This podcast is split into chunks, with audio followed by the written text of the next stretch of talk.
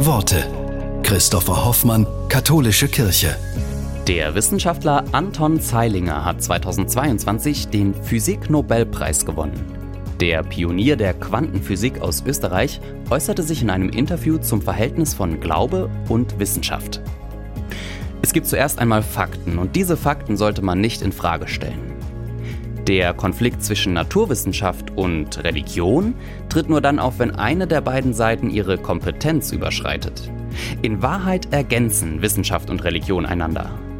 Wenn man behauptet, dass Wissenschaft atheistisch macht, dann ist das genauso falsch wie die umgekehrte Position. Für mich persönlich gibt es sehr wohl einen persönlichen Gott, einen Gott, mit dem ich sprechen kann.